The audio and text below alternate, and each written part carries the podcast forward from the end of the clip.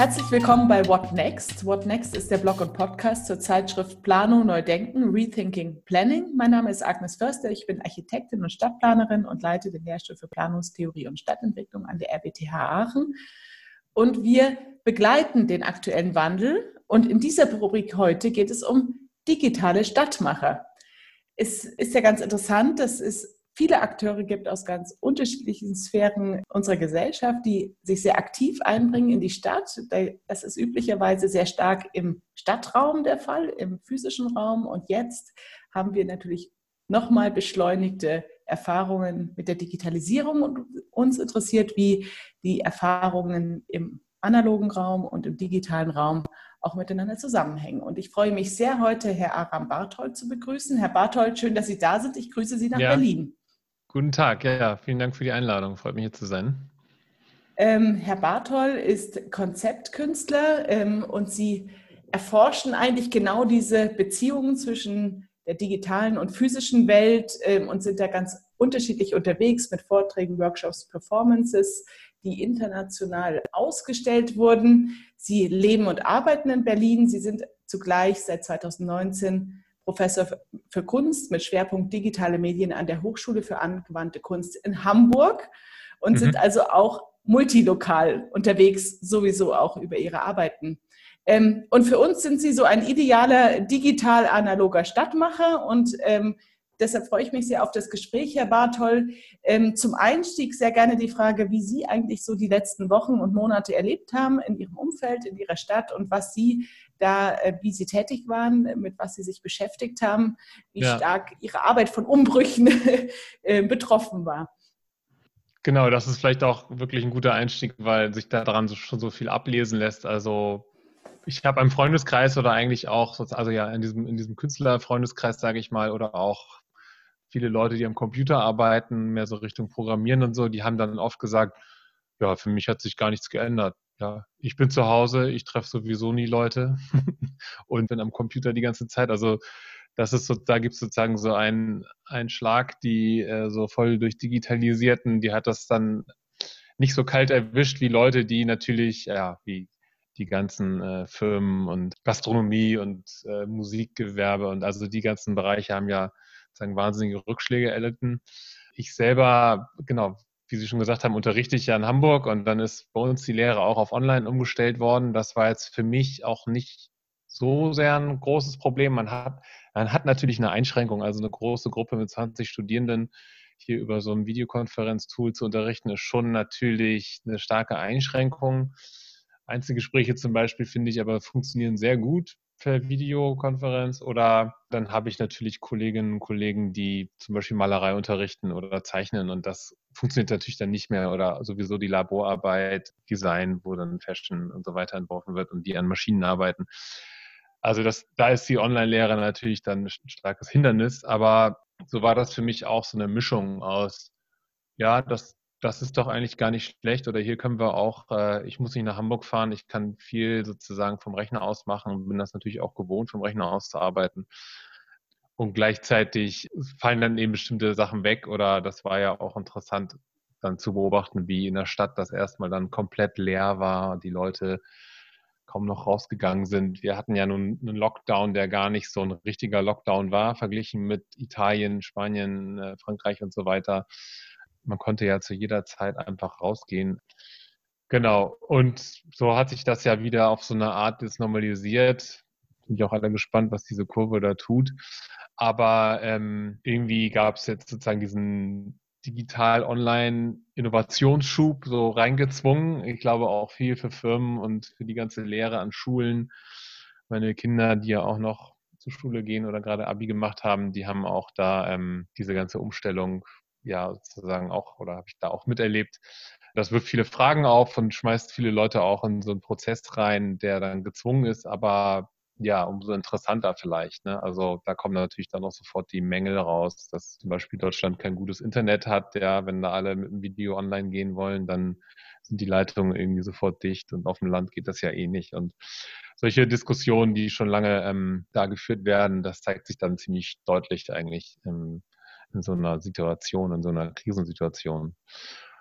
Nö, es hat aber insgesamt sozusagen für mich erstmal ganz gut funktioniert. Ja, also, und ich denke auch, wahrscheinlich wird die Lehre dann in der, im nächsten Semester, wir wissen es ja nicht genau, aber wenn das so eine hybride Geschichte wird, das ist jetzt immer so in aller Munde, ja, dann kleinere Gruppen, halb online, halb in Präsenz und so weiter, dass solche Sachen funktionieren. Ich denke auch in diesem ganzen Office-Arbeitsbereich gibt es lauter solche Modelle auch natürlich.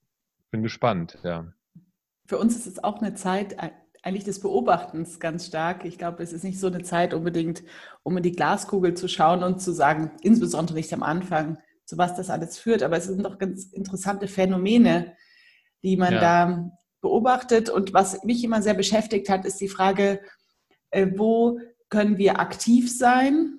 Wo sind wir passiv? Und das ist eigentlich auch eine Frage in der Lehre, ja, oder auch eine Frage in mhm. der Interaktion im, über das Städtische ähm, wo sind wir eigentlich äh, Rezipienten und, und Zuhörer, wo können wir uns zurücklegen und wo haben wir die Möglichkeit, uns selber aktiv auch mit eigenen Ideen einzubringen und fortzuentwickeln. Und da fand ähm, ich diese Zeit interessant, weil uns ein paar Werkzeuge ja auch genommen wurden, ja. die wir gut nutzen können, um aktiv zu sein, auch draußen sein, im Stadtraum sich artikulieren, auch vor Ort was tun, das war natürlich sehr spannend zu, zu beobachten. Also, und das war natürlich auch schmerzhaft zu beobachten, dass dann gab es ja, ich glaube, bundesweit, aber in Berlin vor allem auch diese Corona-Leugner-Demonstrationen, die so eine ganz komische Mischung, Zusammenstellung waren an Teilnehmerinnen da, die ähm, ja aus dem rechten, aus dem linken, aus dem welchen Spektrum auch immer sozusagen zusammengekommen ist und sich über diese Regelungen hinweggesetzt haben, natürlich auch immer Stress hatten mit der Polizei und so. Deswegen, aber sozusagen diese die große Masse oder ja, wir an den Geräten hängen, an Social Media hängen, an, an äh, diese Twitter-Kanäle und so weiter, das hat ja alles gebrannt an sozusagen Diskussionen.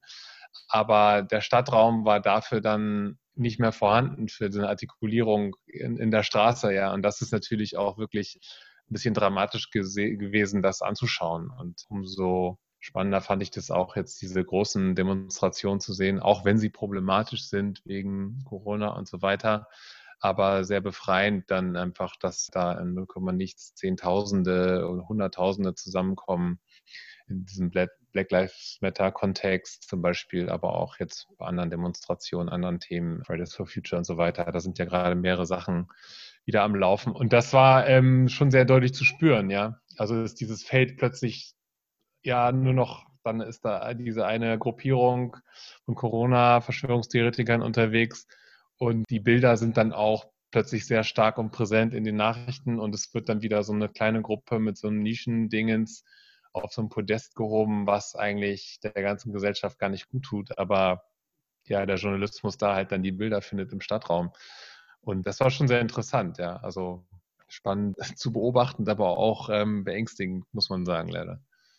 Sie beschäftigen sich ja ganz explizit mit dem öffentlichen Raum in Ihren Installationen und das hat ja auch viel mit so Interaktion zu tun, zum Teil auch zeitversetzt. Das sind ja so ganze Prozesse, die Sie da anstoßen. Können Sie da vielleicht noch ein bisschen erläutern, was Sie eigentlich da für einen Erfahrungsschatz auch für sich entwickelt haben und wie das jetzt vielleicht auch nochmal anders betrachtet werden kann oder irgendwo auf ja, dem Prüfstand ja. ist aktuell. Ich habe ja mal Architektur studiert und aber nie als Architekt gearbeitet, 2001 abgeschlossen an der UDK und auch mit einer Arbeit, die ähm, sich damals schon mit diesen Fragen beschäftigt hat, was bedeutet denn der digitale Raum für den öffentlichen Raum oder den Stadtraum? Und ja gut, jetzt nur um den, zum letzten Blog zurückzukommen, zur letzten ähm, Frage, dieses wir erfahren ja die Social Media und das Internet sehr stark als einen öffentlichen Raum, gerade in dem diskutiert wird, im Gegensatz zum Stadtraum, auch wenn das große private Firmen sind, die diese Plattform betreiben. Aber da ist ja sozusagen gerade dieser öffentliche Platz, auf dem diskutiert wird, auch mit all diesen Problemen, die das mit sich bringt. Und damals, mich hat, das war ja sozusagen noch vor dem großen Durchbruch oder vielleicht kurz nach der, nachdem die New Economy Blase geplatzt ist, um die 2000 rum. Und ähm, das erstmal wieder runterging mit so, Internet ist so neu und toll und wir können alles machen, sondern da eine Ernüchterung sich breit gemacht hatte. Und ich mich aber trotzdem immer gefragt habe, was bedeutet das für Stadtraum, für Architektur, für wie wir uns bewegen im öffentlichen Raum, wenn diese äh, digitalen ja, Strukturen sich äh, in Zukunft sagen, viel stärker einschreiben werden in die Gesellschaft. Und ja, das war einfach schon von Anfang an für mich sozusagen aus der Architektur kommt und Raumdenken kommen und gleichzeitig auch immer dieser, dieses Aufkommen des Webs, also mit, seit Mitte der 90er Jahre habe ich mir das alles sehr genau angeschaut und auch rumexperimentiert. Und das hat nun in den letzten 30 Jahren, kann man ja schon fast sagen, 25 Jahren sehr viel bewegt. Das haben wir alle mitbekommen. Wir äh, ja, wissen das. Äh, die junge Generation wächst ja einfach so auf natürlich. Und ähm, wir haben jetzt so einen amerikanischen Präsidenten, der äh, da freidreht an Twitter und macht einen Tweet und zack geht die Börse runter oder es ist vielleicht doch fast ein Krieg schon wieder oder so. Also es ist ja unglaublich sozusagen, was da für eine Dynamik auch drin steckt in diesen in diesen Tools, die jetzt so vollkommen eingeschrieben sind in die Gesellschaft. Und diese ganze ähm, Entwicklung war sehr spannend zu beobachten. Und ich meine, ich habe damals angefangen mit so einfachen Gesten wie, ich nehme eine Kiste aus einem Computerspiel und stelle die in die Stadt. Was heißt das jetzt, wenn ich so, gibt es so Spiele, ich habe da selber auch Computerspiele, First-Person-Shooter gespielt, wo Räume sehr wichtig sind und ähm, man diesen Raum sehr gut kennen muss, um dieses Spiel zu meistern und so weiter. Aber jetzt nehme ich das aus diesem digitalen stelle das mal in die Stadt und was, wie verschmelzen denn diese Räume oder tun sie das oder sind das, sind das getrennte Welten? Und ich glaube, wir wissen alle natürlich heute, wenn man diese Frage oder auch diese, diesen Dualismus von analog, das ist analog und das ist digital, das funktioniert natürlich lange nicht mehr. Ähm, es gab mal eine Zeit, ja, dann, ich hatte noch eine analoge Kamera und dann die digitale Kamera gerade neu und so heute ist das so eng miteinander verwoben, dass wir das auch nicht mehr voneinander trennen können und auch jetzt nicht sagen können, das ist oder in real life, also das andere ist nur digital, weil das ist natürlich alles real, was uns da umgibt und tagtäglich passiert und welcher Shitstorm gerade sozusagen durchs Dorf getrieben wird, hat sehr viel Auswirkungen auf aller unser Leben oder ja in vielen Bereichen, wo das dann auch eben stattfindet. Oder ja, ich habe das immer oft erzählt, dass wir haben diese Umbrüche mitbekommen und das Smartphone, die Entwicklung des Smartphones sozusagen war auch nochmal ein sehr starker Umbruch. Apple ähm, seit 2007 mit diesem Touchphone hat ja nochmal eine ganz andere auch Dynamik reingebracht. Und Amazon, Google, Facebook und so weiter, die großen Firmen, die schon lange mit ihren Angeboten und Netzwerken da gewachsen sind. Es hat eine Weile gedauert, bis man das in der Stadt sehen konnte. Ja, also die ganzen Paketlieferdienste, das ist natürlich, hat immens zugenommen. Das konnte man sehr früh, sehr schnell sehen, dass Geschäfte zumachen und dass dieser Onlinehandel ähm, immer weiter zunimmt und Amazon jetzt dieses Monopol eins, ja, das Monopol darstellt, muss man wahrscheinlich schon sagen. Gerade vorhin wieder irgendeinen Tweet gelesen, wenn, wenn man das ganze Geld von Bezos aufteilt auf alle Menschen der Welt, dann hätte jeder 12.000 Dollar oder so. also es geht ja mal darum, wie viel Geld hat Bezos. Aber, und es, vielleicht war noch so ein Einschnitt und auch, um nochmal ein Beispiel zu geben von der Arbeit jetzt im letzten Jahr, in den letzten Jahren diese Leihräder und E-Scooter, die dann plötzlich in der Stadt rumstanden, fand ich eigentlich sehr, ähm, ja, so wie, so wie so diese Icons aus dem bunten Web 2.0, wie das damals mal hieß, ja, also aus dem, aus diesem Internet mit den poppigen Farben und kleinen Animationen und so weiter standen plötzlich dann diese ganzen Fahrräder und im letzten Jahr auch dann die Roller in der Gegend rum, die auch sozusagen Aufmerksamkeit erheischen wollen und so ein Versprechen äh, anbieten, dieses coolen Startup-Internet-Businesses, was jetzt irgendwie durch solche Objekte in, in die Stadt kommt. Und ich habe die dann eben zum Beispiel genommen, Fahrräder einfach genommen von der Straße, also diese Mieträder und dann in der Galerie ausgelegt als Skulpturen und auch diese Fragestellung, jetzt stehen die, gehören einem privaten Unternehmen, stehen aber in dem öffentlichen Raum, der uns allen gehört. Ich nehme die einfach und trage sie in einen privaten Raum, der aber auch ein halböffentlicher Raum ist. In der Galerie können aber Besucherinnen und Besucher dieses Fahrrad auch wieder mieten und wieder mit rausnehmen. Also da kommen so verschiedene Fragen zusammen. Ja, wie Besitz funktioniert, aber auch öffentlicher Raum funktioniert und das hat ja sozusagen, äh, greift miteinander mit dieser Struktur eben, dass genau im digitalen Raum der öffentliche Raum, den wir so wahrnehmen, eigentlich auch nicht öffentlich ist, sondern ähm, Firmen gehört und wir auch dem unterworfen sind, bestimmte Bilder nicht gepostet werden können und so weiter.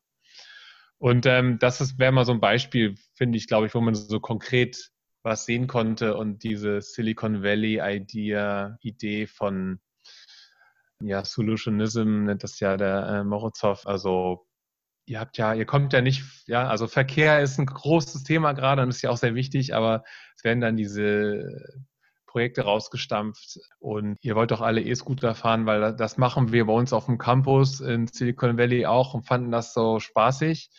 Und plötzlich wird das dann so, eine, so ein riesiger Trend und ja, die Dinger liegen in der Gegend rum und es hat keine Verkehrswende gebracht, weil die Verkehrswende natürlich anders, also hier in unserem Autoland, ähm, über Politik und so weiter auch gesteuert werden muss. Ja, das wären jetzt mal so ein, zwei Beispiele aus meiner Sichtweise und es gibt dann noch lauter andere Projekte, wo ich häufig im öffentlichen Raum Dinge aufgeführt habe oder Experimente mache.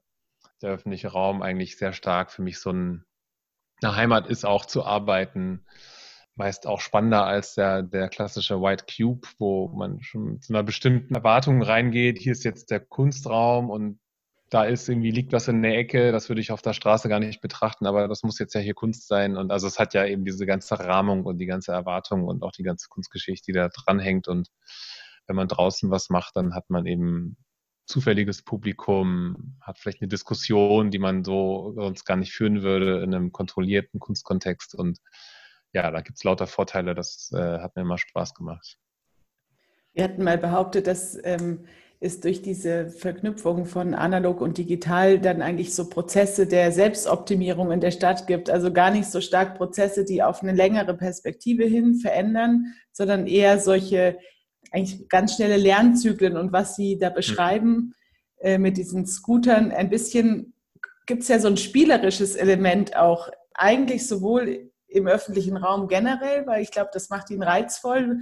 Man ist, ist auch dieser Bühnencharakter sehen und gesehen werden. Das, mhm. Und ein bisschen gibt es ja auch im digitalen Raum, dass eigentlich dieses Machen und Tüfteln und Teilen auch etwas sehr interaktiv und durchaus Spielen und Experimentieren erlaubt auch. Es ist gar nicht so wichtig, ob das gebraucht wird. Man macht mal. Ist das ein, ein Gedanke, der da irgendwie durch beide Welten sich zieht? Genau, das hat natürlich, also jetzt gerade diese Roller, die haben ja was Verspieltes und die sind auch, so preisen die sich ja wahrscheinlich auch an. Also ein, ein Follow-up dieser Arbeit, äh, diese im, im, Galerie, im Galerieraum auszulegen, die Räder, war jetzt, dass ich Roller genommen habe dieses Jahr. Also ich habe die aus der Spree gefischt und aus verschiedenen Kanälen gefischt in Berlin weil die da auch landen, ja, die Jugendlichen schmeißen dann da, die da rein einfach in Übermut und das zeigt eigentlich auch, wie sozusagen da diese Nachhaltigkeit auch nicht funktioniert, wenn die einfach in den Stadtraum, also der Stadtraum damit verstopft wird. Und ähm, die lagen da schon ein Jahr und waren schon ähm, Schlamm und Schlick und Algen bewachsen, teilweise kleine Krebse da drauf gefunden und die habe ich rausgezogen und sind jetzt gerade äh, fünf, nee, vier Roller und äh, zwei Fahrräder im Kunstraum Kreuzberg zu sehen im Rahmen einer Ausstellung die auch um Gig-Economy handelt. Also diese neue Art der Arbeit, die eben Plattform- und App gesteuert ist, hat, ist sozusagen, es macht sich sehr schnell diese Ernüchterung breit. Und ich glaube, ähm, also ja, einerseits verspielt vielleicht, aber das hat auch genau dieses, also da kann man zu Google zurückgehen, die ja eigentlich die waren, die ja dieses im Prinzip erfunden haben. Wir machen alles for free, ja dieses Internet-Ding, wir machen jetzt erstmal diesen Dienst for free, äh, es gibt alles umsonst. Einfach der Schriftzug allein schon, ja, jeder Buchstabe hat eine andere Farbe auf dieser Google Search Engine Seite, ist ja auch so, oh ja, wir spielen nur, wir sind so Kindergarten, wir sind ganz harmlos, die Seite ist eigentlich weiß, äh, es gibt hier sonst auch gar nichts irgendwie zu finden. Hm, sie wollen am liebsten sozusagen diese Steckdose in der Wand sein, über die man nicht nachdenkt, sondern einfach nur einen Stecker einsteckt und äh, das benutzt. Aber natürlich auch ein Monopol geworden sind, was unvergleichlich viel Daten sammelt und wahnsinnig viel Auswirkung hat in, dem, in der Art und Weise, wie wir digital kommunizieren. Das ist so ein Deckmäntelchen auch, ja. Also gut, man kann jetzt wieder dann das so umkehren und die böse Datenkrake und also so, da gibt es ja auch gerade in Deutschland natürlich so eine Haltung schon, die da genauer hinguckt, aber eigentlich wäre das wichtig, das auch ja nicht, nicht so zu sehen oder zu verstehen. Äh, genau, wir wollen nur spielen und wir machen mal so einen Dienst und gucken mal.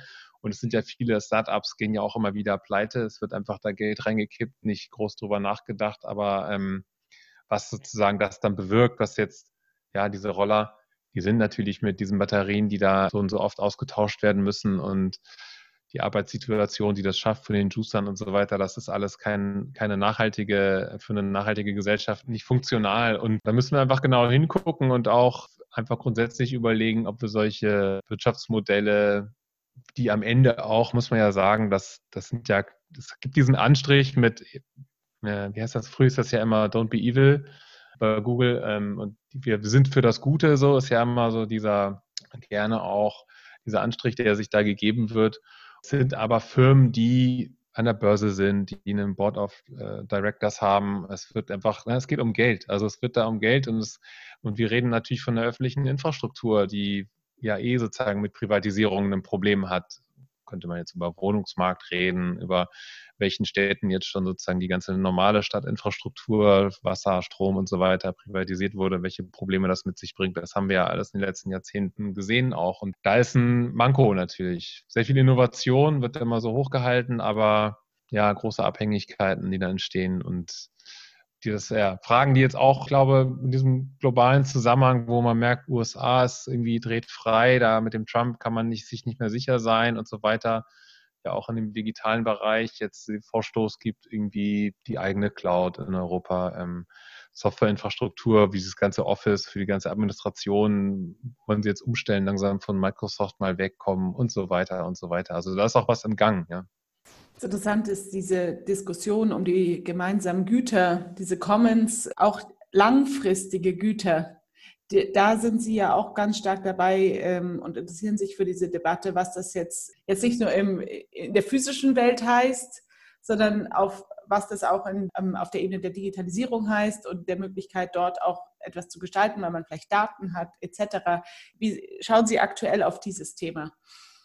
Also das hat sehr viele Facetten, dieses Thema. Ich glaube, ich komme auch von dieser Seite. Bin ja nun selber kein richtiger Programmierer, aber Open Source und Creative Commons und diese neuen Modelle, wie wir sozusagen über den digitalen Raum Dinge einfach teilen können, das muss man sich auch immer noch mal bewusst machen. Ja, also Sie haben mir einen PDF geschickt mit einem Text. Jetzt habe ich das PDF noch mal gelesen vorhin es kann aber hätte auch eine Musikdatei sein können oder ein Bild, aber Sie haben das auch noch. Wir haben das jetzt beide, ja. Wir können das einfach teilen, weil wir können es vervielfältigen über diese digitale Struktur.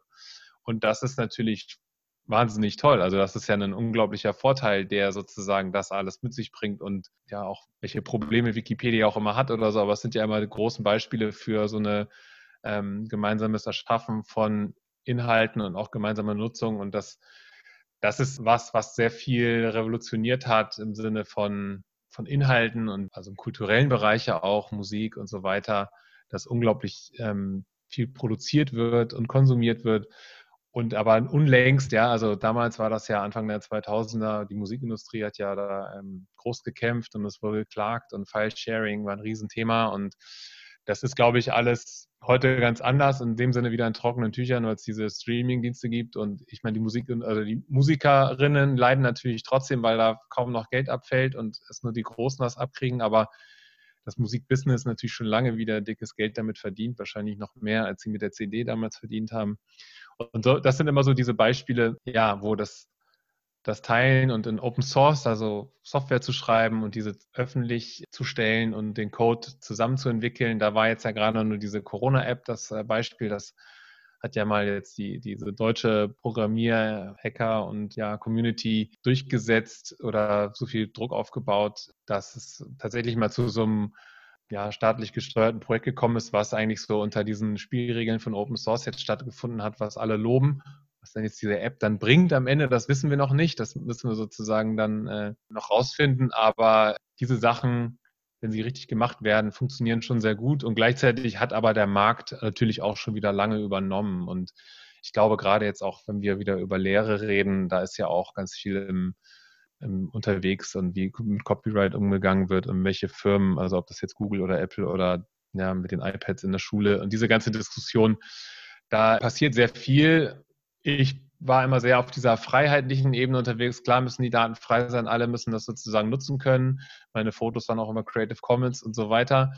Das hat gleichzeitig, und jetzt gibt es heute so Fragen wie, ja, was ist denn mit den, also Adam Harvey, ein guter Freund, der schon lange äh, Forschung macht über Gesichtserkennung und Artificial Intelligence, künstliche Intelligenz von zum Beispiel zum Erlernen von Gesichtserkennung und es einfach Forschungsinstitutionen gibt, die massig Bilder gesammelt haben, die Creative Commons sind, also auf Flickr gegangen sind und einfach Porträts gesammelt haben und dann damit ihre Modelle trainieren für Gesichtserkennung und die wiederum dann am Ende im Militär irgendwo eingesetzt werden. Also es tauchen auch Fragen auf von diesen riesigen Datensammlungen, die dann frei sind.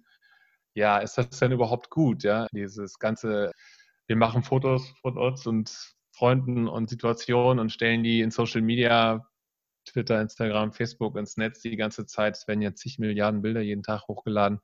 Die werden halt alle verwertet und das Ganze hat schon lange sozusagen so einen Beigeschmack bekommen. Ja, also was machen wir da eigentlich und was heißt das sozusagen in der Zukunft? Wir können eigentlich noch gar nicht absehen, was mit diesen Daten in der Zukunft passieren wird oder was da noch rausgelesen werden wird in Retrospektive sozusagen.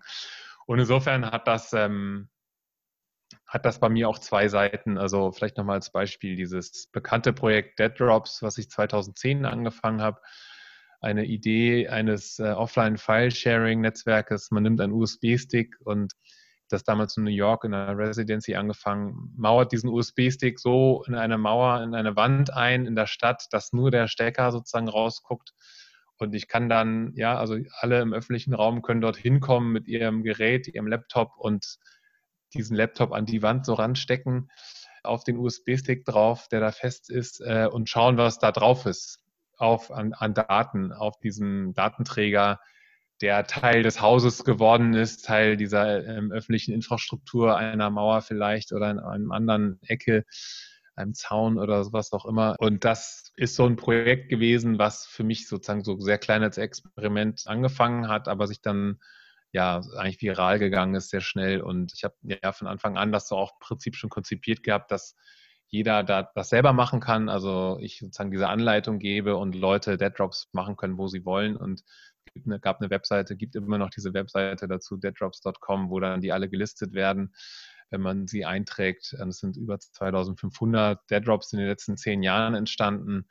Und das war eigentlich ein sehr schönes Bild von diesem, ja, was ist denn, wenn ich diesen digitalen Raum sozusagen konkret in die Stadt nehme und dort einmauere? Und der USB-Stick ist nicht mit dem Internet verbunden, es kann nicht nachverfolgt werden, es können da sozusagen Sachen drauf getan werden, die online vielleicht problematisch wären. Hat sozusagen so einen sehr freien Charakter und hat auch mit diesem Bild des USB-Steckers in der Backsteinwand, das war so im Prinzip dieser erste Dead Drop, den ich damals in Brooklyn gemacht habe, hat das, glaube ich, auch viele Menschen so getriggert in der in dieser Frage, ah ja, krass, genau so, wir sind ja irgendwie jetzt alle digital unterwegs und was heißt denn das für Brick and Mortar, heißt das ja auf Englisch auch immer, also Mörtel und äh, Backstein und dieses sogenannte echte ja, Leben. Und ja, das hat sich vielleicht auch gewandelt jetzt über die zehn Jahre. Das Projekt läuft immer noch und Leute machen auch noch ab und zu Dead Drops, aber wir haben natürlich ganz andere Fragen, die heute auftauchen. Diese sogenannte Alt-Right, die neue Rechte, hat irgendwie die Internetkultur, kann man ja fast sagen, übernommen, die Meme-Kultur sehr stark beeinflusst, haben sehr stark von ja, vielen anderen Kulturen im Netz gelernt und keine Ahnung, die ganzen, äh, sozusagen diese False-Flag-Taktik, die da unterwegs ist, die man jetzt auf den Straßen in den USA gesehen hat, wo White Supremacists äh, erstmal anfangen zu looten, damit das wieder sozusagen Black Lives Matter in die Schuhe geschoben wird und so Dinge. Das sind vielleicht auch Taktiken, die es hat schon, hat schon immer gegeben, aber ich glaube, dieses sehr schnelle, flexible Denken, was im Netz auch, ja, so wie in Meme-Kultur gut funktioniert, hat schon wieder seinen Weg zurückgefunden, ja, mit der hässlichen Stimme von Trump zusammen. Also gibt ja Kunstkritiker, die sagen, es wird ganz anders über Kunst geschrieben, allein nur weil Trump so hässlich redet, sozusagen. Also was für eine Auswirkung diese Dinge haben, so gesamtgesellschaftlich und dann auch der, dieses digitale, schnelle Denken auch auf der Art und Weise, wie protestiert wird im öffentlichen Raum, ja auch eine Auswirkung hat. Also da ist sehr viel passiert und wir müssen da schon genau hingucken. Ich habe auch keine Lösung parat sozusagen, aber es ist ja gerade jetzt in den Corona-Times war es wieder interessant zu sehen. Ja wie Sie das berichten, haben wir ja schon wirklich viele Jahre einen Prozess, der immer so ein bisschen Stufen der Beschleunigung oder so, so nicht Kipppunkte, aber nochmal so ein anderes Niveau erreicht hat, dann mit der Einführung diese Smartphones und so weiter.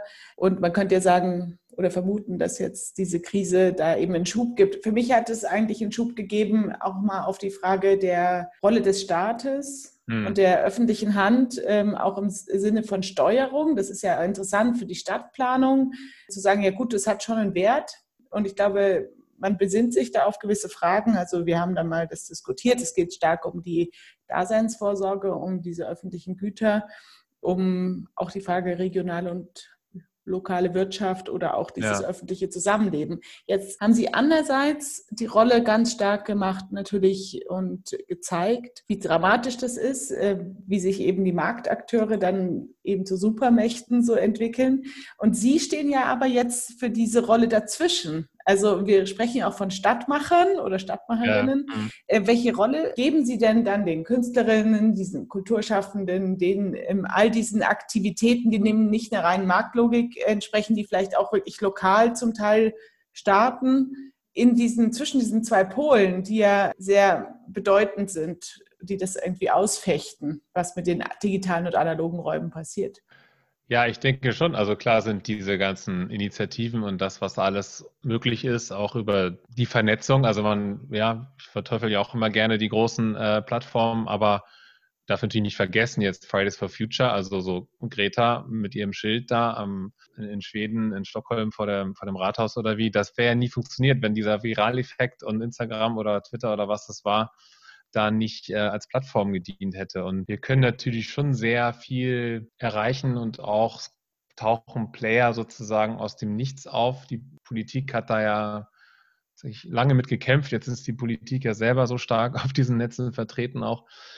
Und gleichzeitig gibt es eben viele Institutionen oder auch Initiativen, die natürlich Alternativen denken, andere Richtungen diskutieren. Das ist total wichtig. Also das, dafür ist es ja auch super hilfreich und bietet neue Möglichkeiten. Ich glaube auch, das ist sozusagen diese Hoffnung, die wir haben müssen, dass da immer genug Leute drauf gucken, was politisch passiert und sich zu Wort melden, Alternativen bieten und so weiter. Also jetzt gerade sind wir natürlich in, schon in so einer Phase, die sehr konservativ geprägt ist von dieser Krise. Das macht natürlich diese große Unsicherheit und die Menschen setzen alle auf Sicherheit, was dann auch so eine konservative Politik wieder heißt, aber oder mal eben gehen die, ganzen Grenzen zu in Europa. Es wurde jetzt so gefeiert, dass die Grenzen wieder aufgehen, aber es war ja eigentlich schrecklich, also ja fast peinlich berührend irgendwie zu sehen, wie das so, so mal eben schnell in sich zusammenfällt, dieses äh, Europa und irgendwie äh, Zäune gezogen werden in so kleinen Städten da an der Schweizer Grenze oder ich weiß nicht wo. Klar, und andererseits haben wir, ähm, das fand ich auch immer, es gibt schon lange sinnbildlich diese Nachrichtenlage seit ein paar Jahren. Ja, die Regierung hat Facebook und Google getroffen und sie haben was diskutiert. Ja? Also wir haben diese tatsächlich diese global operierenden Unternehmen, die wie so ein, wie so ein Länderpartner, also so wie das bilaterale Verhandlungen äh, zwischen Ländern oder so weiter. Und jetzt sind es so bilaterale Verhandlungen zwischen diesen riesigen Firmen, die so, so eine Macht haben, dass da sich ja schon die Presse zum Beispiel die Zähne dran ausgebissen hat mit diesen ähm, Gesetzen, das Leistungsschutzrecht und andere Dinge auch, wo sie immer versuchen, von diesem Kuchen, der da verteilt wird, online noch was abzubekommen. Also die alten Businessmodelle von Presse nicht mehr funktionieren und so weiter. Und dann sagt Google aber, ja gut, dann schalten wir halt Google News ab für euch so, hier so FAZ etc. Springer und so. Und dann, ach nein, nein, das wollten wir ja auch nicht. Also ja, also das ist sozusagen ein ganz schweres Beikommen. Und das gleiche genau war mit dann immer mit dieser Nachricht gewesen, ähm, Vertreter der von Facebook und so weiter waren heute in Verhandlungen. Und das sagt eigentlich schon sehr viel aus. Also wie da diese Mächteverhältnisse ähm, funktionieren. Und ich glaube, das ist schon lange angekommen jetzt in der Politik und da wird auch die Leute ähm, denken darüber nach und, und schieben auch daran rum. Und irgendwie ist natürlich, brauchen wir Alternativen, auch eine Alternative in der Kommunikation. Was nehmen Sie sich denn vor dem Hintergrund der aktuellen Dynamik und aber auch der Lebens- und Arbeitssituation, die wir alle so zu bewältigen haben, in den kommenden Wochen vor für Aktivitäten und für Projekte? Ich bin jetzt gerade, wir sind so im, im Semesterende, ich betreue gerade, äh, ja, das ist sozusagen gerade mein Hauptding, betreue gerade die Studierenden in einzelnen Gesprächen an ihren Projekten. Da geht es einmal auch um Fragen, also Deconstructing Social Media ist der eine Kurs, der andere Kurs ist eher so experimentelles 3D, aber auch wir viele so aktuelle Fragen da behandeln und die sehr freie Projekte entwickeln, die sowohl digital als auch gebaute Dinge umfassen können und so weiter. Das ist gerade ein Ding und ich werde noch ein Blog-Seminar unterrichten im Juli auch nach dem Semester, was sich beschäftigt mit äh, Denkmälern im öffentlichen Raum. Das war jetzt ja gerade nun auch ein sehr aktuelles Thema. Also die in äh, Bristol war das, glaube ich, eben, wo der Sklavenhändler da vom Sockel geholt wurde und ins Wasser geworfen wurde. Diese Bilder sind ja nun wirklich sehr stark gewesen und um die Welt gegangen. Hat ja auch noch einige Kolumbus-Statuen und so weiter in den USA äh, da niedergelegt. Und das sind natürlich Dinge, diese Diskussion gibt es schon eine Weile, aber sie hat jetzt nochmal so einen Peak erreicht. Also Kolonial, Postkolonialdebatte. Deutschland hat da auch eine Geschichte. Ne? Wir tun ja das, was man so in der Schule lernt, heißt ja immer, Deutschland hat da nicht so viel irgendwie gehabt und es war ja alles gar nicht so schlimm. Das sind große Themen, da werden wir uns mit auseinandersetzen und ich auch nochmal mit dieser Frage, gibt es denn so Augmented Reality Denkmäler oder kann man sozusagen die digitale Artefakte an so eine Skulptur auch anhaften. So werde ich da mit den Studierenden in der Richtung nochmal nachdenken. Das hat mich aktuell selber interessiert. Ja, und ansonsten gibt es verschiedene Ausstellungen, die in, in Vorbereitung sind. Ich muss noch mehrere Fahrräder äh, besorgen für eine Ausstellung in äh, Kroatien im August, die auch sich mit diesen Plattformen, Kapitalismus-Fragen auseinandersetzt. Und habe da mal im Frühjahr ähm, so eine kleine Karte angelegt an der Spree. Da konnte man noch sehr gut sehen, wenn das Wasser noch klar ist, also das kalte Wasser aus dem Winter noch sozusagen weniger Algen hat. Und werde da zurückgehen und mal weitere dieser ja, ehemals bunten, knutschigen Objekte, die aus dem Internet gekommen sind, da aus dem Wasser fischen und die sind ja schon dann sehr stark in Mitleidenschaft gezogen und haben so eine Patina wie von Jahrtausenden. Also es ist auch dieser Kontrast, der da entsteht von ich bin so fresh und du kannst mich sofort mieten mit der App und so zu ja, Nature is Healing ist so ein bisschen das Schlagwort auch immer gewesen auf, auf Social Media, wenn ich diese Bilder gepostet habe, dass man so das Gefühl hat, da ähm, so eine neue Technik oder diese neue Infrastruktur sehr schnell altert, so schnell altert, dass dann so Dinosaurier wie aus einer anderen Zeit sind fast und auch das Bild natürlich sehr stark auch diese Frage stellt, was passiert denn da, ja? Also ich meine, Fahrräder sind natürlich super. Ich fahre selber auch Fahrrad hauptsächlich in Berlin und äh, es gab Leihräder schon von der Deutschen Bahn ja auch schon lange, seit 2002 oder so, Dockless, die in der Stadt rumstehen irgendwie und dann ja, die Startup-Community entdeckt das als so ein neues Ding. In den USA wird ja eh kaum Rad gefahren und plötzlich war das so ein Hype und dieser Hype hat irgendwie die ganze Welt erfahren. Und in manchen Ländern, also in Holland oder so, war das natürlich ein Witz. Die haben die sofort verboten, weil da wird eh fast nur Rad gefahren in der Stadt in Amsterdam und man kann nicht dieses eine Konzept nehmen und überall rüberstülpen. Und das ist eben diese Denke. Also die Technikfirmen, die Startups, Zuckerberg und so weiter, findige Programmierer, hier, ich mache das so und so und so, und die Leute können es alle benutzen. Und sie haben, äh, sie rollen das aus, der groß, es skaliert unendlich groß, zig Milliarden Leute sind auf den Diensten und gibt irgendwie jetzt diese WhatsApp-Gruppen, wo am, am, Ende die gelüncht werden, Minderheiten, also wo ne, also wo Politik stattfindet in einem Ausmaß, das haben die sich natürlich alles niemals ausgemalt, was sie da lostreten, also was sozusagen so eine Technikfolge ist. Und ja, das müssen wir sehr genau uns angucken und überlegen, was wir davon haben wollen und wie wir, wie wir mit dieser Technologie leben wollen. Und hat ja Obama auch mal gesagt damals bei dieser ganzen NSA-Snowden-Frage, ja, wir können so viel mit Technik machen, wir müssen es aber nicht alles machen. Und aber die, gerade die Amerikaner, also USA, die machen es natürlich, ja. Also alles, was geht, ist auch gerade in der Überwachung sozusagen der staatlichen, da wird natürlich ist weiter im großen Stile ausgerollt worden. It's a big problem, auf jeden Fall. Also, ja.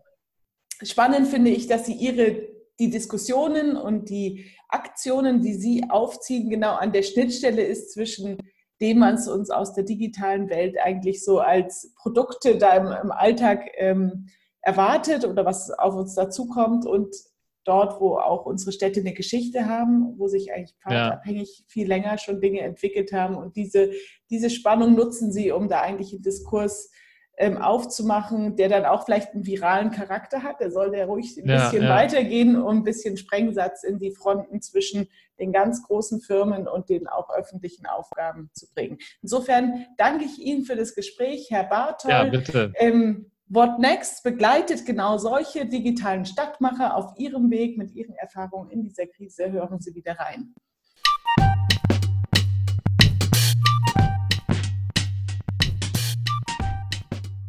Und die alten Beispiele rausholen wie in Wien, wo ich weiß nicht, ein Drittel der Stadt ist vergenossenschaftet, insofern, dass die Mieten dann auch jahrelang stabil sind. Und das sind natürlich so ganz alte Modelle, die es schon viel länger gibt, auch mit dem Internet nichts zu tun haben, aber wir natürlich über solche Modelle äh, nachdenken müssen und die auch wieder aktivieren müssen, weil ähm, das ja sozusagen einfach nicht funktioniert, ja.